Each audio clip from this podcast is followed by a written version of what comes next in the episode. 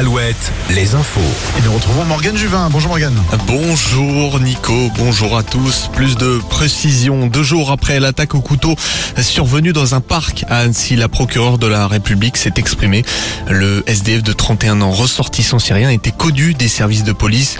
Il n'avait pas de motivation terroriste et a été placé en détention provisoire. Concernant les six victimes, aucune n'a un pronostic vital engagé. Une des enfants devrait sortir de l'hôpital dans les prochains jours. Jour de fête dans les rues de Nantes et Bordeaux. Comme l'an passé, la Cité des Ducs rassemble environ 15 000 personnes pour une marche en soutien à la communauté LGBTQIA+. Pas d'estimation du nombre de participants à Bordeaux, mais plusieurs milliers sont sur place. On retrouvera une marche des fiertés samedi prochain à Tours, Guéret, Quimper et Rennes, le lendemain à Angoulême. En Haute-Vienne, la Fondation du patrimoine à la rescousse des ruines d'Oradour sur Glane.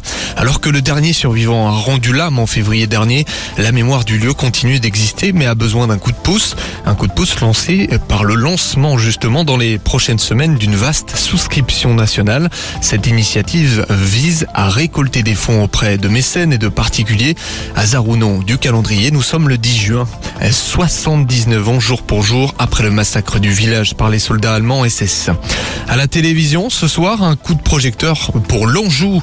Sur l'Anjou, échappée belle et silence ça pousse sur France 5 se rencontre autour de cette phrase, une semaine verte à Angers. On y retrouve notamment le Bressurais, Jérôme Pitorin, qui avait notamment tourné dans le Saumurois en avril dernier. On ressent l'effervescence dans les rues de La Rochelle et Bordeaux. Pas d'écran géant, mais beaucoup de monde dans les bars pour suivre la demi-finale de Top 14. Une demi-finale 100% Grand Ouest entre les Maritimes et Bordeaux-Bègles.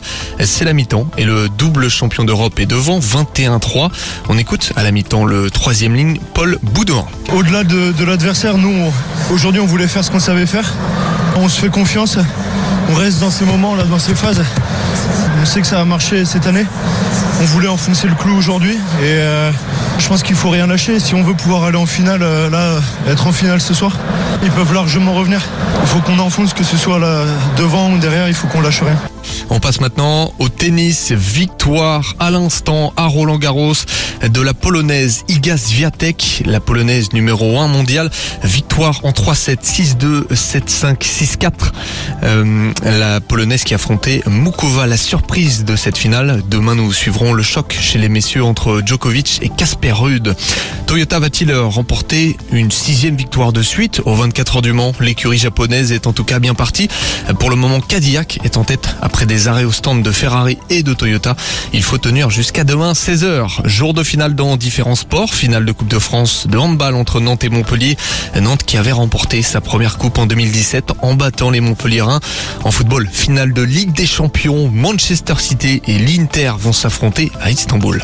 La météo avec manouvellevoiture.com. Votre voiture d'occasion disponible en un clic. Vigilance orange en Sarthe et en Mayenne. Vigilance aux orages alors que des précipitations survolent la région angevine et limousine en ce moment. Le front orageux